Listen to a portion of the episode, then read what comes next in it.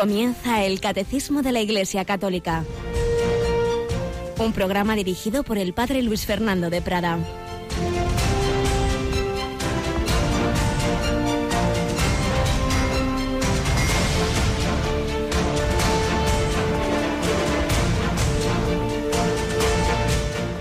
Alabados sean Jesús, María y José. Muy buenos días, muy querida familia de Radio María. Hoy en el Evangelio vamos a escuchar una frase que muchas veces hemos oído o leído, pero que hoy tiene especial sentido. ¿Vosotros quién decís que soy yo? Simón Pedro tomó la palabra y dijo, tú eres el Mesías, el Hijo del Dios vivo. Y Jesús a su vez le respondió, bienaventurado tú, Simón, hijo de Jonás, porque eso no te lo he revelado ni la carne ni la sangre, sino mi Padre que está en los cielos. Ahora yo te digo, tú eres Pedro y sobre esta piedra edificaré mi iglesia y el poder del infierno no la derrotará. Te daré las llaves del reino de los cielos. Lo que ates en la tierra quedará atado en el cielo. Lo que desates en la tierra quedará desatado en los cielos. Y es que hoy, queridos amigos, celebramos la fiesta de la cátedra de San Pedro. Jesús preguntó qué decía la gente sobre él y el que confesó realmente ese misterio de Cristo era Pedro, no por sí mismo, no como Simón, sino en cuanto iluminado por el Padre Celestial y el Espíritu Santo. Eso no te lo ha revelado ni la carne ni la sangre, sino mi Padre que está en los cielos. Por eso nuestra fe católica va más allá de las personas concretas, de los papas concretos, mejores, peores, más listos, más así, más asado. Es Pedro, es Pedro. Por eso, en tres palabras, como muchas veces hemos recordado, podemos de alguna manera sintetizar las posibles posturas religiosas de los hombres creyentes, todos los que creemos en Dios, cristianos, los que creemos en Jesucristo como Hijo de Dios, católicos, los que creemos que Jesucristo ha fundado la Iglesia y ha puesto como roca de ella, como punto central y supremo de autoridad, a Pedro. Y tantas veces vemos las situaciones difíciles, la iglesia perseguida, momentos de oscuridad, de confusión, tenemos miedo. Bueno, pues recordemos, el poder del infierno no la derrotará.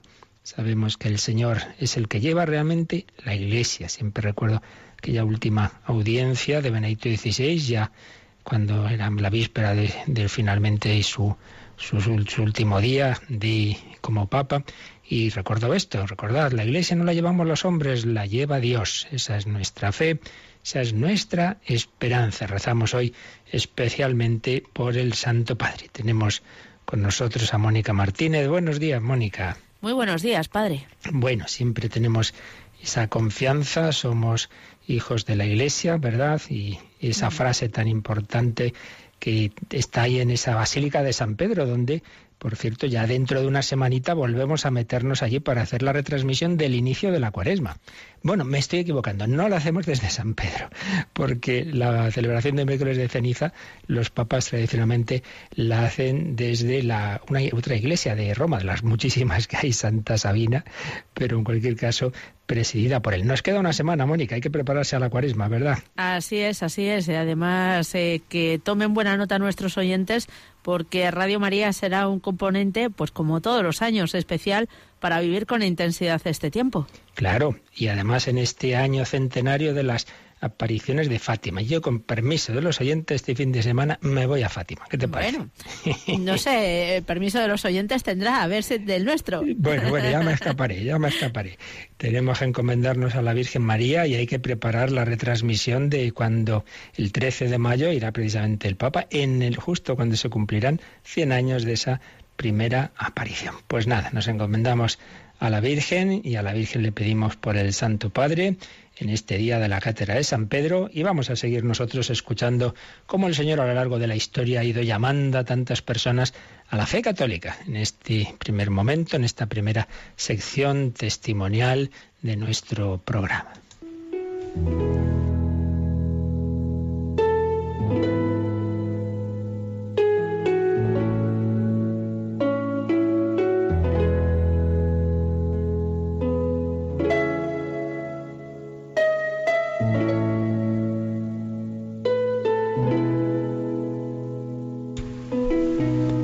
Certeza, certeza, sentimiento, alegría, paz, grandeza del alma humana, alegría, alegría, lágrimas de alegría, fuego, fuego. Estas palabras, junto con otras, eh, aparecieron escritas en un fragmento de papel cosido al traje que llevaba cerca del corazón una persona consumida por la enfermedad en su lecho de muerte tras haber pasado los últimos meses en una especie de retiro espiritual. Pertenecen a un hombre del siglo XVII que fue inventor de la física hidráulica, precursor del cálculo infinitesimal, creador de la primera computadora moderna, podríamos decir, a un hombre que organizó el primer sistema de transporte público de París, que en su adolescencia alcanzó por sí mismo las propuestas matemáticas de Euclides, que con menos de 16 años escribió un moderno tratado sobre el cálculo de las cónicas y que siendo joven con su trabajo en la física dio por descartado el horror vacuo de Aristóteles. Bueno, ¿quién era este genio?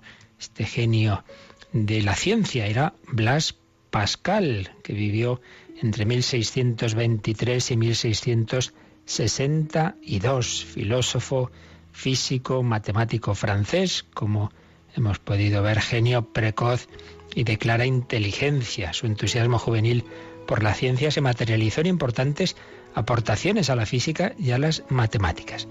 Tuvo sus devaneos con esa corriente jansenista que estaba un poco en los bordes de la heterodoxia, con un rigorismo fuerte y, frente al racionalismo imperante emprendió la formulación de una filosofía de signo cristiano, en la que sobresalen sobre todo sus reflexiones sobre la condición humana. Pero en fin, más allá de posturas y concretas más o menos discutibles, nos importa hoy aquí que tuvo una época mundana, tuvo una época en que le aconsejaron distraerse, estuvo un poquito así, es superficial, pero un 23 de noviembre de 1654 tuvo lo que podemos llamar una experiencia mística. Para él, su segunda conversión. Desde ese momento no tuvo duda de que la verdad estaba en la plenitud de la vida cristiana, no meramente en los razonamientos humanos, y profundizó en su vida cristiana y murió en plena comunión con la Iglesia. Pascal, y precisamente lo que hemos leído es lo que él escribió, lo que se llama el memorial, lo que él escribió tras esa experiencia mística. Tras ello, pues eh, publicó muchas cosas de apología de la religión cristiana. Ya entonces había gente que dudaba de la fe, que, que la abandonaba, que no creía en Dios, y hace sus reflexiones apologéticas, aunque él piensa que la razón como tal no puede demostrar la existencia de Dios, en eso no estaríamos de acuerdo con él, pero sí que es verdad que hace una serie de reflexiones que en realidad vienen a ser también una cierta demostración, o al menos preparar el camino a la fe, hacer ver que, el corazón humano está hecho para Dios. El sentido común nos indica, además, que aquel que tenga dudas le, aconseja y dice, mira, tú obra como si Dios existiese, aunque no estés seguros de que exista, porque el beneficio que puedes obtener es muy superior a toda posible pérdida y hace lo que alguno ha llamado la apuesta de Pascal. La famosa apuesta de Pascal dice, mira, si tú crees en Dios y, y llevas una conducta buena, mm, si es todo es verdad, ganarás la vida eterna y si no lo fuera, si no fuera así, no pierdes nada, porque viviendo en virtud te va a ir mejor incluso en un sentido de felicidad y de paz interior en esta vida. Bueno, esa curiosa apuesta que más de cuatro personas la han intentado seguir. Voy a vivir como si Dios existiese, claro, como existe, pues acaba iluminándoles y acaba enseñándoles la verdad. También habla mucho en su pensamiento de la relación entre ciencia y religión y entre razón y corazón. Suyas son muchas frases famosas, muy redondas, como aquella del corazón tiene razones que la razón no entiende. El corazón tiene razones, hay algo por encima del mero razonamiento discursivo, hay certezas que el hombre tiene y desde luego si solo fuéramos a hacer con a tomar decisiones que podamos demostrar discursivamente, pues nadie se casaría para empezar, porque como demuestra usted esta es la persona con la que tiene que estar, hay algo más que el mero razonamiento. También nos va a hablar de la miseria y la grandeza a la vez del ser humano. Tiene esa también esa famosa expresión de que El hombre puede conocer todo el universo, puede conocer sus propias limitaciones, puede tender a Dios. Claro, en medio del universo es algo muy pequeñito, es una caña, pero una caña pensante, una caña pensante, una caña, algo infinitesimal, muy pequeñito en grande, en medio de este inmenso universo, pero es precisamente quien piensa en el universo, cosa que no hacen esos astros.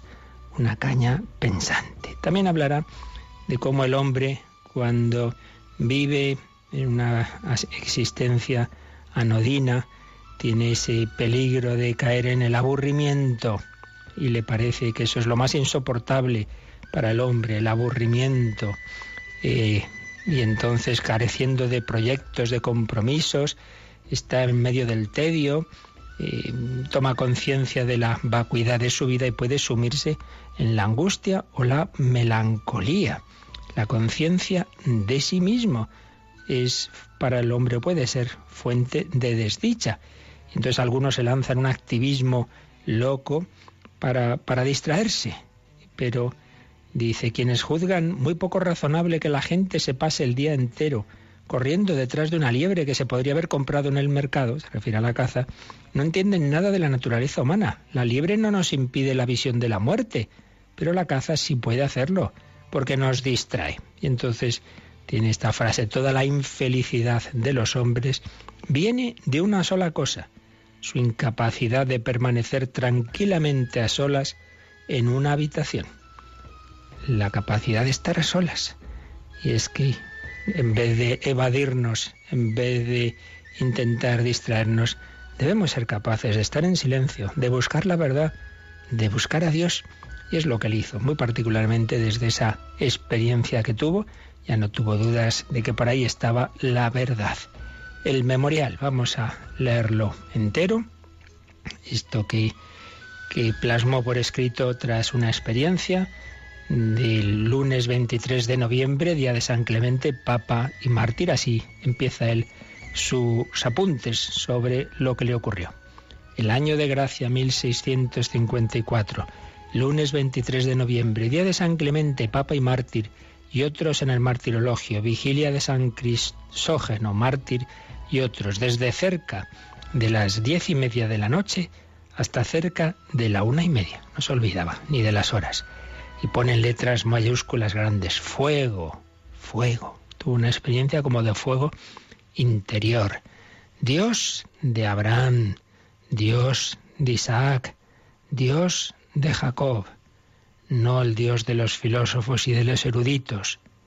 Certeza, certeza, sentimiento, gozo, paz.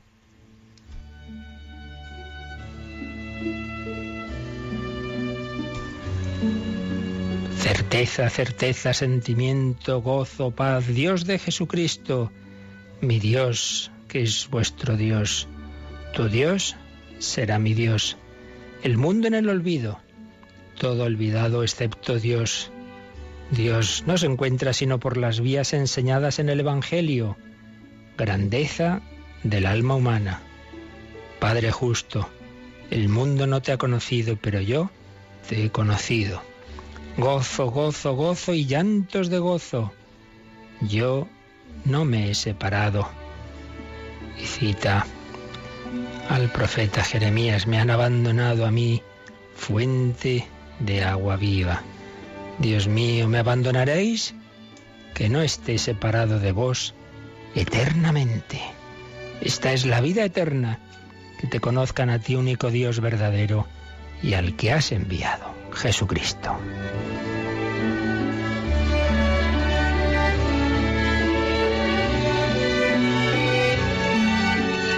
Jesucristo. Yo me he separado de Él, he huido, renunciado, crucificado. No, no, que nunca se ha separado de Él. No se conserva sino por las vías enseñadas en el Evangelio. Renuncia total y suave, sumisión total a Jesucristo y a mi director, eternamente en gozo por un día de ejercicio en la tierra. Jamás olvidaré tus palabras. Amén. Se terminan esos apuntes con los cuales intenta reflejar de una manera, como veis, un poco, no, muy, no muy lógica, no muy discursiva, son Pues claro, lo que escribe tras una experiencia muy fuerte, palabras sueltas, frases que pueden parecer inconexas, pero que se resumen en esto. Ha tenido una experiencia del Dios verdadero, el Dios de Abraham, de Isaac, de Jacob, el Dios que ha hablado a los hombres, el Dios que se reveló en el Antiguo Testamento, pero sobre todo el Dios que se ha hecho carne en Jesucristo. Esta es la vida eterna, te conozcan a ti, único Dios verdadero, y al que has enviado Jesucristo. Sí, ha habido una época en que me he separado de él, le he huido, le he crucificado, Señor, te pido. Nunca más ser separado de ti. Para ello voy a renunciar a mí mismo y voy a ser obediente, sumisión total a Jesucristo y a mí, director. Y así vivió, intentó vivir desde ese momento y así pues tuvo esa muerte en, en plena sintonía con la iglesia, recibiendo los sacramentos. Fue el fuego que ardió en el corazón de Pascal, fuego, Jesucristo. Mañana hablaremos un poquito más de esta gran figura con sus contradicciones y ideas que algunas pues no son no están en plena sintonía con lo que después con perspectiva de, de siglos conocemos de la doctrina de la Iglesia, pero en cualquier caso un hombre sincero que buscó la verdad, que se encontró con Jesucristo. Pidamos que también nosotros lo hagamos así en medio de nuestras dudas, de nuestras luchas, de nuestras angustias tantas veces en este mundo de hoy en que hay tantas tinieblas.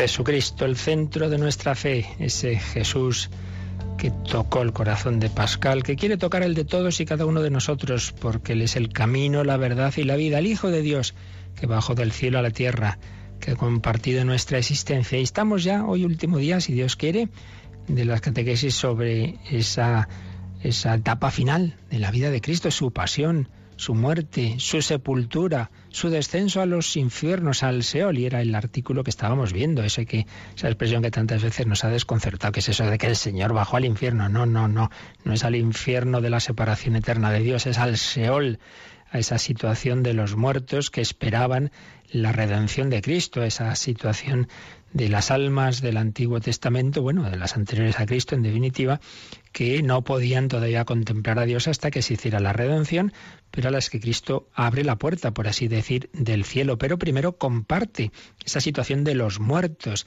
ese tercer día, esos días, ese tiempo, desde que muere el Viernes Santo hasta que resucita, pues el Señor está en esa situación del Seol. Bueno, pues ya habíamos ido explicándolo todo esto, pero vamos a releer, que lo cogimos al final el otro día, vamos a releer el último número que explica esto y ya luego los números de resumen. Releemos este número eh, muy bello, el 635, sobre ese descenso de Cristo al Seol, Mónica. Cristo, por tanto, bajó a la profundidad de la muerte, para que los muertos oigan la voz del Hijo de Dios, y los que la oigan vivan. Jesús, el príncipe de la vida, aniquiló mediante la muerte al Señor de la muerte, es decir, al diablo, y libertó a cuantos, por temor a la muerte, estaban de por vida sometidos a esclavitud. En adelante, Cristo resucitado tiene las llaves de la muerte y del infierno, y al nombre de Jesús toda rodilla se doble, en el cielo, en la tierra y en los abismos. Y luego el catecismo cita un fragmento de esa homilía de los primeros siglos de la historia de la Iglesia que leímos entera el otro día porque la tenemos en el breviario, lo leemos en el oficio de lectura del sábado santo. El otro día la leímos entera, pero aquí viene un fragmento de la misma. Vamos a leer ese fragmento que nos pone el catecismo. Un gran silencio envuelve la tierra, un gran silencio y una gran soledad. Un gran silencio porque el rey duerme. La tierra está temerosa y sobrecogida, porque Dios se ha dormido en la carne y ha despertado a los que dormían desde antiguo.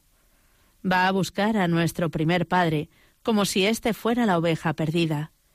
Quiere visitar a los que viven en tinieblas y en sombra de muerte.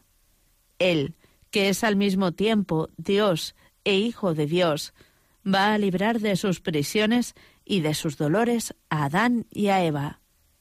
Yo soy tu Dios, que por ti y por todos los que han de nacer de ti, me he hecho tu Hijo. A ti te mando, despierta, tú que duermes, pues no te creé para que permanezcas cautivo en el abismo. Levántate de entre los muertos, pues yo soy la vida de los muertos. Realmente un texto precioso, vale la pena leerlo entero, como hicimos el otro día. Si no lo pudisteis escuchar, pues ya sabéis que todos los programas los podéis volver a escuchar en el podcast de Radio María o pidiéndolo en un CD. Y si tenéis el, el, breviario en la versión completa, claro, los cuatro volúmenes que incluyen el oficio de lectura, ahí tenéis esa bella homilia. Un par de palabras sobre la reflexión que hace el cardenal Schoenborn en su Cristología sobre este, este punto de nuestra fe. Señala cómo la redención alcanza hasta ese limbo de los padres, esa situación en que estaban eh, las almas buenas que esperaban la redención el limbo de los padres, el limbo de los justos, mientras que el lugar de la condenación, el, infierno como tal, experimenta sí la victoria de Cristo. Cristo a todos, a todos se manifiesta como el Señor. ante el nombre de Jesús, toda rodilla se doble en el cielo, la tierra, en el abismo, también los demonios. Sí, la experimenta la victoria de Cristo, pero no participa de ella a quienes afecta positivamente es a todos aquellos que habían sido fieles a la gracia de Dios y a los que ahora Cristo les anuncia la buena noticia. Y señala también Schönborn que ese gran teólogo que fue eh, Urs von Balthasar, pues profundizó mucho en este misterio. Pero bueno, no hay nadie, ni ningún gran teólogo, ni siquiera el mayor de la historia, que es Santo Tomás, que no tenga cosas discutibles. Y así le parece a Schönborn y a un servidor que no es quien para decirlo, pero bueno, por lo poco que uno sabe, que, en efecto que en esto von Baltasar acentuó tanto que Cristo se ha hecho, ha compartido nuestra oscuridad, nuestro dolor, que casi da la impresión de como si, si hubiera participado del infierno verdadero, de la separación de Dios, señala eh, Sembon, pues un poco resumiendo lo que enseña von Baltasar, algo que en sí mismo es muy verdadero, que Cristo se ha hecho partícipe realmente de todo el destino humano, haciéndose solidario con cada hombre. Él es hombre hasta la muerte y muerto siguió siendo hombre, siguió siendo hombre. Entonces, mm, Baltasar eh, insiste mucho cuando Jesús está en la cruz, en esa experiencia de abandono, Dios mío, Dios mío, ¿por qué me has abandonado? Entonces le parece que también, tras la muerte, experimenta en solidaridad con los pecadores que están en los infiernos, los que no tienen esperanza experimenta el abandono de Dios. Y así Cristo habría sufrido realmente eh, la muerte humana, una contemplación del abandono de Dios y de la vivencia de los infiernos como la última impotencia del morir y del estar muerto. Le parece el, el motivo por el que Baltasar eh, criticaba que, veamos el descenso como, como un triunfo de Cristo. Él dice que aquí no, que aquí no está el Cristo triunfante, sino vemos más bien la impotencia del amante que al encontrarse con la muerte, con Adán, con el infierno, baja a los más profundos infiernos. Bueno, pues Sembon dice que, que no, que no está de acuerdo con esta visión de Baltasar, por muy teólogo que fuera, pues ya decimos, no hay nadie que no se equivoque en alguna cosa. Y Baltasar, pues en dos o tres, tiene cosas bastante discutibles, siendo así que ha sido de los mayores teólogos del siglo XX. Pero esa idea de que Cristo trae a casa a los muertos desde las profundidades más recónditas de los infiernos con una total alienación de sí mismo, bueno, son maneras de expresar un poco discutibles. Dios mismo se encuentra en la lejanía y el abandono más grande de Dios. ¿Cómo puede ser esto? Eh, no, no lo ve así Sembon. dice que, claro, que Cristo ha compartido nuestro dolor, ha sentido en la cruz y en Gesemaní esa, esa especie de alejanía de Dios, pero no se ha dado realmente. Y Jesús, al morir, y, compartir nuestra muerte, también en esa situación es el santo el que llama a todos los justos que han muerto con él a la eterna comunión con Dios. Dios se entrega en su anonadamiento para arrancar a los hombres de la muerte y llevarlos a las alturas, llevarlos a las alturas. Su anonadamiento es nuestra exaltación, su esclavitud es nuestra liberación. Así pues, no hace falta ver, y no debemos ver como una especie de, de lejanía del alma de Cristo, del Padre, en ese descenso a los infiernos. No, hombre, no. Pero ya bastante es que está compartiendo esa situación de separación del alma del cuerpo y de compartir con los con, con los que ya estaban muertos, pues esa, esa situación que llamamos el Seol. Pero el Seol no es el infierno, no es lo mismo, ni mucho menos. Así pues, pues damos gracias al Señor que ha querido salvar a los hombres de todos los tiempos, también a los que habían vivido antes de él. Schönborn termina su capítulo eh, con una cita del gran escritor francés Bernanos, que decía así, nosotros queremos realmente lo que Él quiere. Sin saberlo, queremos de verdad nuestros dolores, nuestro sufrimiento, nuestra soledad, siendo así que nos imaginamos que solo queremos nuestras alegrías, Creemos que tememos la muerte y que huimos de ella, siendo así que queremos en realidad la muerte como Él quiso la suya. Igual que Él se ofrece en cada altar en el que se celebra la misa, así muere Él de nuevo en cada moribundo. Queremos todo lo que Él quiere, pero no sabemos lo que queremos, no nos conocemos. Es el pecado el que hace que vivamos en la superficie de nosotros mismos. Nos volvemos a nosotros mismos para morir y allí es precisamente donde Él nos está esperando. Debemos tener siempre esa confianza en el Señor. Gente que sufre siempre por anticipado. Ay, si tengo tal enfermedad, ay, si cuando me muera me pasa no sé qué. Pero hijo, tranquilo, estamos en manos de Dios. Él lleva nuestra vida. No estés ya sufriendo anticipadamente, preocuparse, ocuparse antes de. Venga, hombre, que estamos en manos de Dios. Ay, pero luego si pasa esto, seré capaz. Cuando pase eso, tendrás la gracia de Dios. Estamos en manos del Señor. Jesús ha compartido todas nuestras circunstancias, Jesús ha compartido el dolor, la alegría, el gozo, el sufrimiento, la muerte. Jesús ha compartido esa separación de alma y cuerpo y es entrar en el lugar de los muertos, en el Seol.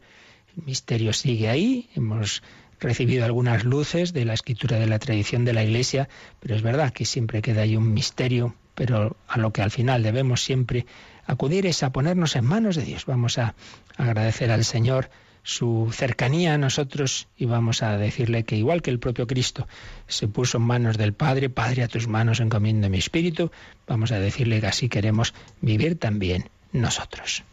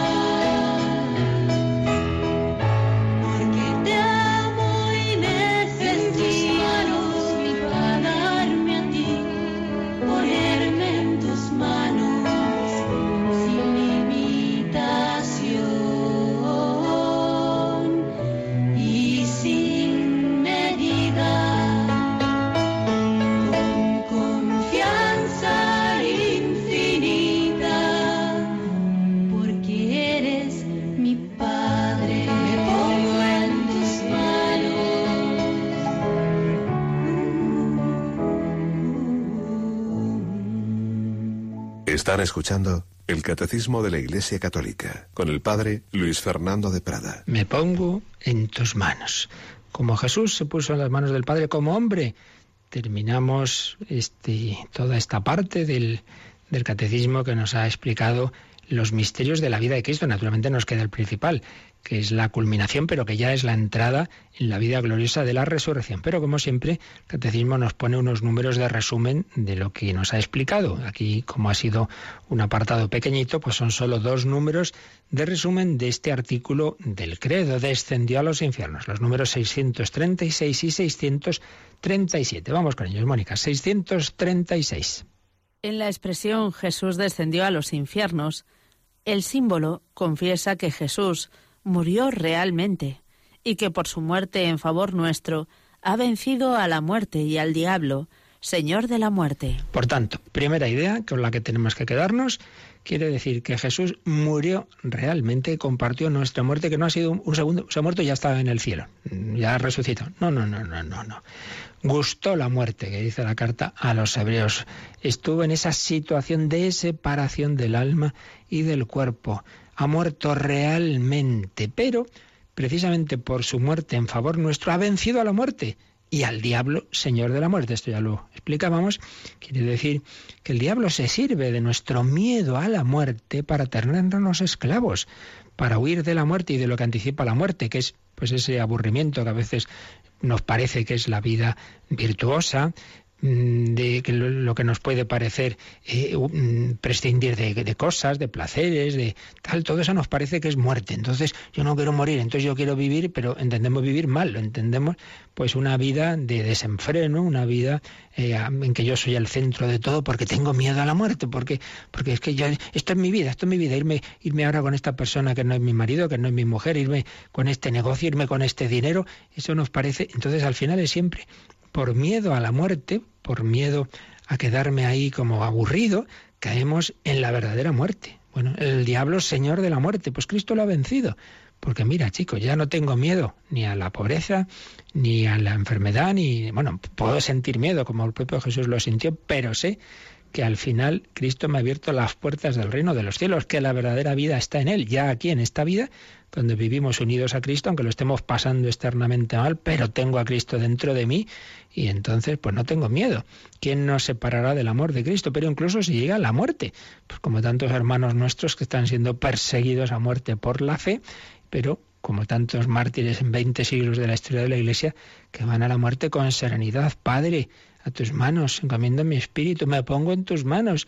Pues Señor, menudo sistema, más rápido. Sin pasar por no sé cuánto tiempo de estar sufriendo una enfermedad tal, pues ala, directo al cielo, por el martillo. Mira, se acabó, no hay miedo a la muerte. Cristo ha vencido a la muerte y al diablo, Señor de la muerte.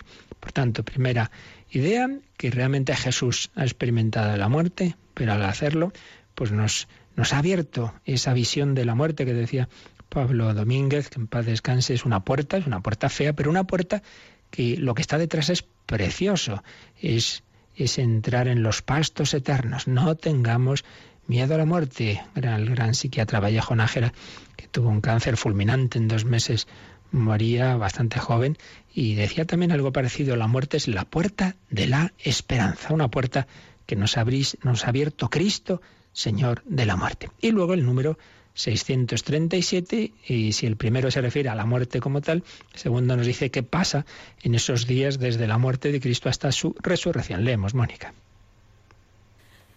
637.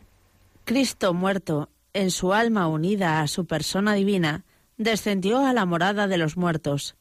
Abrió las puertas del cielo a los justos que le habían precedido. Aquí se nos está diciendo dos cosas. Por un lado, ya recordamos que cuando estuvimos viendo el misterio de Cristo, pues la Iglesia lo formuló. Es un único sujeto, una única persona, pero en dos naturalezas. Un único yo, el yo de la segunda persona de la Trinidad, una persona divina con dos naturalezas, la divina y la humana. Pues bien, al separarse el alma y el cuerpo de la naturaleza humana, siguen siendo siguen siendo de la persona divina. Sigue habiendo una única persona divina que está unida. En la persona divina, está, a esa persona está unida el alma que desciende al Seol y el cuerpo que se ha quedado en el sepulcro, que fue el artículo de fe anterior que vimos. El cuerpo de Cristo está esperando en el sepulcro la resurrección. Cristo muerto. En su alma, unida a su persona divina, esa alma sigue siendo el alma de la persona divina y esa alma desciende a la morada de los muertos, al Seol. Todos, buenos y malos, le reconocen, pero son los buenos, los justos, los que habían sido fieles a Dios, aquellos que se van a ir con Él. Abrió las puertas del cielo a los justos que le habían precedido. Les anuncia la buena noticia y le dice, bueno, pues ya, ala, voy a resucitar. Este domingo os venís conmigo, hablando de una manera, por supuesto, popular y coloquial, porque bueno, la manera concreta es el eso, pues ya nos enteraremos de la vida eterna si Dios quiere. Pero sabemos el punto de, de la fe es ese, que Cristo les ha anunciado esa buena noticia a todos aquellos que habían sido fieles a Dios, que estaban esperando al Mesías. Lo esperaba Simeón, Simeón lo vio aquí en, la tierra de niño pequeño y ahora lo vería allí. En su alma dice, hombre, nos conocemos, de hace 30 años te tuve en brazos. Y ahora Jesús le coge en brazos a Simeón y se lo lleva al cielo. Síntesis de este punto de la fe, vamos a leer un parrafito parrafito en que precisamente sintetiza este artículo de la fe el profesor Eduardo Badillo en su breve síntesis académica de teología, pues en un parrafito resume muy bien todo lo que hemos estado viendo en estos días. El descenso a los infiernos, aunque ha recibido diversas explicaciones, no se puede entender como si Cristo padeciese el infierno de los condenados. Esto que digo que se aproximaba un poco la, la explicación de von Baltasar y otros a esa explicación. Dice, no, no, no, hombre, no, no, no quiere decir eso. Siempre ha sido el Hijo amado del Padre e incluso en la pasión mantiene también en su humanidad la visión clara del Padre. Cuando Jesús está sufriendo en Gesemaní, la pasión no es que de repente ya pierde su visión del Padre, no sabe quién es, siente, siente en su lo que dicen los místicos, ¿no? La parte inferior del alma, siente ese vacío, esa tristeza, esa soledad, siente eso, pero no quiere decir que en su parte superior, digámoslo así, el alma, su entendimiento no esté viendo al Padre. Más bien se trata de que su alma pudo comunicar a los justos que murieron antes de su venida el don de la salvación. Ese descenso a los infiernos no es que su alma participa del infierno de los condenados, sino que su alma pudo comunicar a los justos que murieron antes de su venida el don de la salvación, mientras que su cuerpo quedó en el sepulcro. Cuerpo y alma permanecieron unidos hipostáticamente a la persona divina del Verbo. Esto que decíamos de que ese cuerpo y alma, aunque separados, siguen perteneciendo a la persona del Verbo, la única persona en Jesús, la persona divina, la segunda de la Trinidad, sostiene, por así decir, ese cuerpo incorrupto que está esperando la resurrección y esa alma que ha descendido al Seol. Bueno, pues así termina este apartado, pero vamos a terminar nosotros resumiendo unas meditaciones muy bellas de quien era, y hace bastantes años los escribió, todavía era el cardenal Joseph Ratzinger, no sé si incluso si era cardenal cuando escribió estas meditaciones eh, recogidas en un libro Ser Cristiano. Y resumimos eh, unas meditaciones sobre el sábado santo, un poco relacionándolas con nuestro mundo, con, con nuestra cultura. Le escribía pues en ese último tercio último cuarto del, del siglo XX, pero lo que escribía entonces sigue siendo aún más válido para nuestro mundo. Este mundo en el que está esa frase terrible que escribió al inicio del, de, a finales del siglo XIX, Nietzsche, Dios ha muerto. La afirmación de la muerte de Dios, decía Ratzinger, resuena a lo largo de nuestra época. Queda la nada, el silencio de un vacío absoluto, incluso se han hecho teologías de la muerte de Dios como que habría que, reflexionar como si Dios no estuviera aquí y ocupar el hombre el puesto abandonado por Dios. Esto es el sábado santo realmente, el día en que Dios se oculta, el día de esa inmensa paradoja que expresamos en el credo con las palabras descendió a los infiernos, descendió al misterio de la muerte. Todo ha terminado. La fe parece como si fuera un fanatismo, Ningún Dios ha salvado a este Jesús que se llamaba su Hijo. Podemos estar tranquilos, los hombres sensatos llevaban razón. Está así como ironizando, ¿no? Pues, ¿qué pensarían las personas cuando ya había muerto Jesús? Sábado Santo, día de la sepultura de Dios. ¿No es este de forma especialmente trágica nuestro día? ¿No comienza a convertirse nuestra época en un gran sábado santo, en un día de la ausencia de Dios, en el que incluso a los discípulos se les produce un gélido vacío en el corazón y por este motivo se disponen a volver a su casa avergonzados y angustiados, sumidos en la tristeza y la apatía por la falta de esperanza, mientras marchan a Emaús sin advertir que aquel a quien creen muerto se halla entre ellos? Dios ha muerto y nosotros lo hemos asesinado. Es una frase de Nietzsche, una famosa obra suya. Dios ha muerto y nosotros lo hemos asesinado. Nos hemos dado realmente cuenta de que esta frase está tomada casi literalmente de la tradición cristiana, de que hemos rezado con frecuencia algo parecido en el Via Crucis. Sí, lo hemos asesinado cuando lo encerrábamos en el edificio de ideologías y costumbres anticuadas, cuando lo desterrábamos a una piedad irreal y a frases de devocionarios, convirtiéndolo en una pieza de museo arqueológico. Lo hemos asesinado con la duplicidad de nuestra vida, que lo oscurece a él mismo, porque ¿qué puede hacer más discutible en este mundo a Dios que la fe y la caridad tan discutibles de sus creyentes? Lo hemos asesinado. La tiniebla divina de este día, de este siglo que se convierte cada vez más en un sábado santo, habla a nuestras conciencias, se refiere también a nosotros, pero a pesar de todo, tiene en sí algo consolador, porque la muerte de Dios en Jesucristo es al mismo tiempo expresión de su radical solidaridad con nosotros. El misterio más oscuro de la fe es a la vez la señal más brillante de una esperanza sin fronteras. A través del naufragio del Viernes Santo, a través del silencio mortal del Sábado Santo, pudieron comprender los discípulos quién era Jesús realmente y qué significaba su mensaje. Dios debía morir por ellos para poder vivir de verdad en ellos. La imagen que se habían formado de Él debía ser destrozada. Por eso, pensémoslo así, necesitamos las tinieblas de Dios, necesitamos el silencio de Dios para experimentar de nuevo el abismo de su grandeza, el abismo de nuestra nada, que se abriría ante nosotros si Él no existiese. Cuando sábado santo pues no hay sagrario, no está el Señor, pues experimentamos qué pasaría si no estuviera Cristo en nuestra vida. Y señalaba Joseph Ratzinger que, que hay una escena en el Evangelio que de alguna manera anticipa este silencio del sábado santo, y es cuando están los apóstoles en la barca de noche, se levanta la tempestad y Cristo está dormido. Cristo duerme en un bote que está a punto de zozobrar, asaltado por la tormenta. Dios duerme, como el profeta Elías ironizaba con los sacerdotes de Baal y decía, ¿qué pasa? ¿Que vuestro Dios está muerto? Pues parece que ahora Dios duerme mientras sus cosas están a punto de hundirse. ¿No es esta la experiencia de nuestra propia vida? se preguntaba. Joseph Ratzinger no se asemeja en la iglesia y la fe a un pequeño bote que naufraga y que lucha inútilmente contra el viento y las olas mientras Dios está ausente. Los discípulos desesperados acuden al Señor y le gritan que despierte. Cuando pase la tormenta reconoceremos qué absurda era nuestra falta de fe.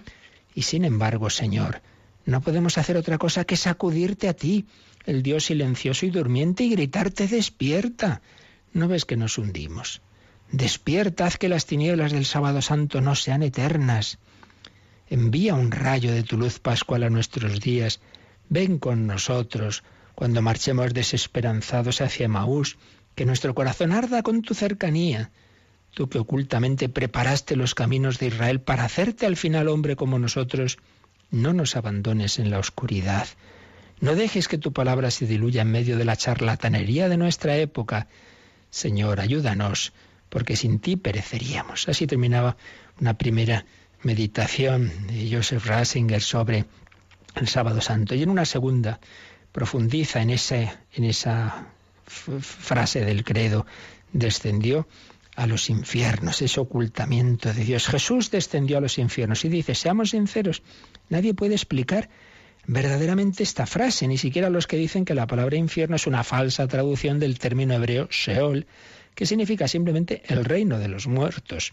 Entonces, el sentido originario de la fórmula expresaría simplemente que Jesús descendió a las profundidades de la muerte, que murió en realidad, que participó en el abismo de nuestro destino, lo que hemos estado viendo. Pero surge la pregunta, ¿qué es la muerte? Tengamos en cuenta que la muerte no es la misma desde que Jesús descendió a ella. La penetró y la asumió, igual que la vida. El ser humano no es el mismo desde que la naturaleza humana se puso en contacto con el ser de Dios a través de Cristo.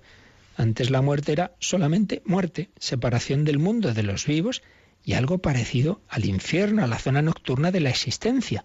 Pero ahora la muerte es también vida. Ahora la muerte es también vida.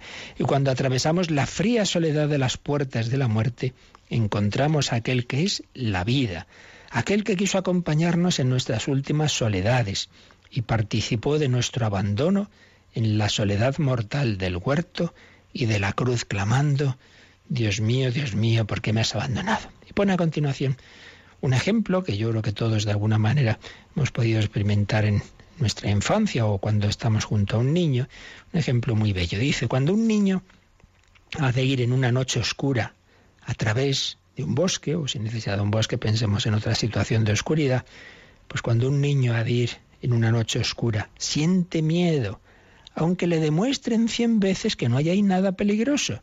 No teme por nada determinado, sino que experimenta oscuramente el riesgo, el aspecto trágico de la existencia. Solo una voz humana podría consolarlo. Solo la mano de un hombre cariñoso podría alejar esa angustia que le asalta como una pesadilla. Existe una angustia, la angustia auténtica que radica en lo más íntimo de nuestra soledad. Una angustia que no puede ser superada por reflexiones, por el entendimiento, sino exclusivamente por la presencia de un amante, igual que el niño no le basta en razonamiento, sino una mano cariñosa, alguien que esté con él, pues existe en nosotros una angustia, una soledad, una oscuridad, que no se calma con reflexiones, no, tranquilo, que la muerte es esto, lo otro, no, no, solo por la presencia de un amante, porque dicha angustia no se refiere a nada concreto, sino que es la tragedia de nuestra soledad última. ¿Quién no ha experimentado alguna vez el temor de sentirse abandonado? ¿Quién no ha experimentado en algún momento el milagro consolador que supone una palabra cariñosa en dicha circunstancia? Pero cuando nos sumergimos en una soledad en la que resulta imposible escuchar una palabra de cariño, estamos en contacto con el infierno.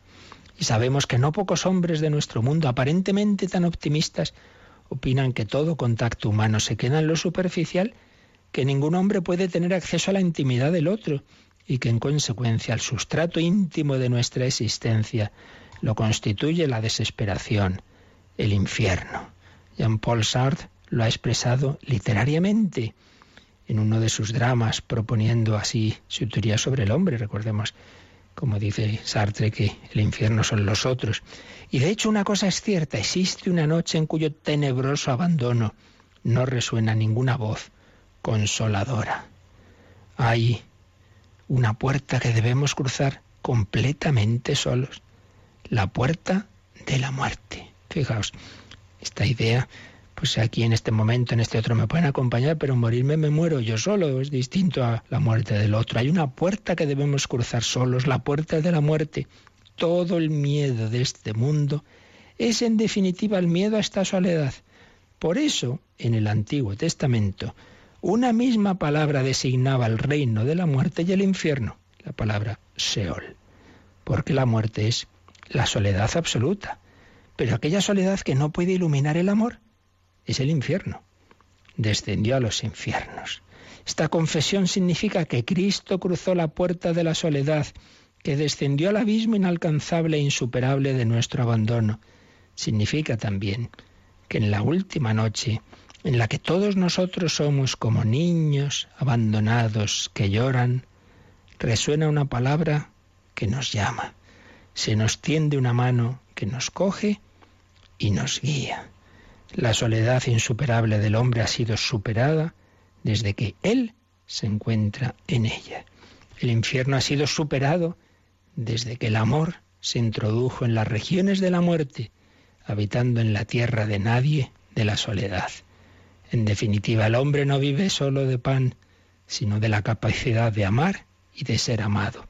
Desde que el amor está presente en el ámbito de la muerte, existe la vida en medio de la muerte, con la certeza esperanzadora de que en aquel instante de profundo abandono no estaremos solos, podemos imaginar ya algo de lo que esto significa. Si terminaba la segunda meditación y ya para rematar este tema, dejaremos sino las preguntas para mañana, leemos algo del final de la tercera meditación de Joseph Ratzinger sobre este misterio, este misterio de la muerte, del descenso de Cristo, perdón, a los infiernos. Hablaba de cómo en el sábado santo eh, podemos, muchas veces vemos una cruz rodeada de rayos luminosos, que es una señal tanto de la muerte como de la resurrección. Cuando oramos, mirando al crucifijo, pensamos en una referencia a la pasión histórica del Señor sobre el Gólgota, pero el origen de la devoción a la cruz es distinto. Los cristianos oraban vueltos hacia Oriente, indicando su esperanza de que Cristo, el Sol verdadero, aparecería sobre la historia, es decir, expresando su fe en la vuelta del Señor. La cruz está estrechamente ligada con esta orientación de la oración, representa la insignia que será entregada al Rey cuando llegue. En el crucifijo alcanza su punto culminante la oración. Para la cristiandad primitiva la cruz era, ante todo, signo de esperanza.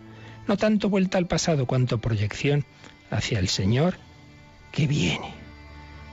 Pero no hemos olvidado quizás demasiado la relación entre cruz y esperanza, la unidad entre la orientación de la cruz y el oriente, entre el pasado y el futuro. El cristianismo no es una mera religión del pasado, sino también del futuro. Su fe es al mismo tiempo esperanza. Y termina esta tercera y última meditación sobre el sábado santo, la terminaba así. Joseph Ratzinger, Señor Jesucristo, has hecho brillar tu luz en las tinieblas de la muerte. La fuerza protectora de tu amor habita en el abismo de la más profunda soledad. En medio de tu ocultamiento podemos cantar el aleluya de los redimidos. Concédenos la humilde sencillez de la fe, que no se desconcierta cuando tú nos llamas a la hora de las tinieblas y del abandono, cuando todo parece inconsistente. En esta época en que tus cosas parecen estar librando una batalla mortal, concédenos luz suficiente para no perderte, luz suficiente para poder iluminar a los otros que también lo necesitan. Haz que el misterio de tu alegría pascual resplandezca en nuestros días como el alba. Haz que seamos realmente hombres pascuales en medio del sábado santo de la historia. Haz que a través de los días luminosos y oscuros de nuestro tiempo nos pongamos alegremente en camino hacia tu gloria futura. Amén. Pues es lo que pedimos al Señor, vivir así, todas las circunstancias de la vida, también las oscuridades, también esos descensos a los infiernos de nuestra vida, de la soledad, del abandono, de la cercanía de la muerte. No, no tengamos miedo. Estará ahí Jesús a nuestro lado, estará María, Jesús, José y María. Asistidme en mi última agonía. Hacémoslo todos los días. Santa María ruega por nosotros pecadores ahora y en la hora de nuestra muerte. Fijaos los dos momentos más importantes para un cristiano el ahora, lo que está en nuestras manos, el momento presente y la hora de nuestra muerte. Esos dos momentos los encomendamos cada día a la Virgen. No dejemos nunca de rezar. Sabe María, enseñémoslo. Cuántas personas que se han alejado de Dios, que han perdido prácticamente la fe, pero al menos han rezado esas Ave Marías y eso las ha hecho volver a un momento en su vida. La Virgen ha conseguido su conversión.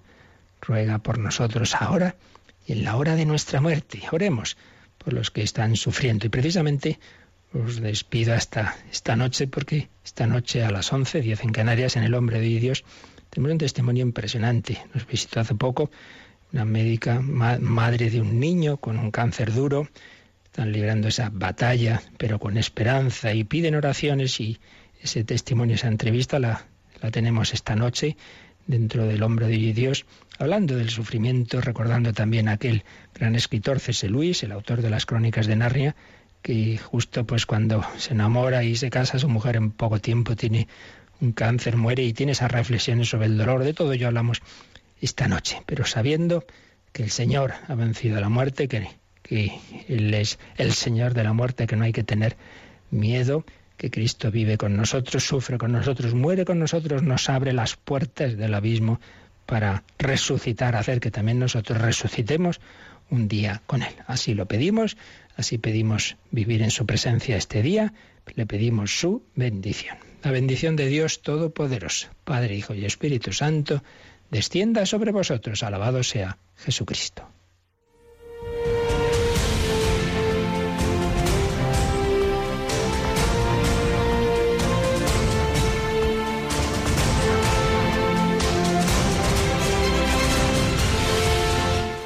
Han escuchado en Radio María el Catecismo de la Iglesia Católica.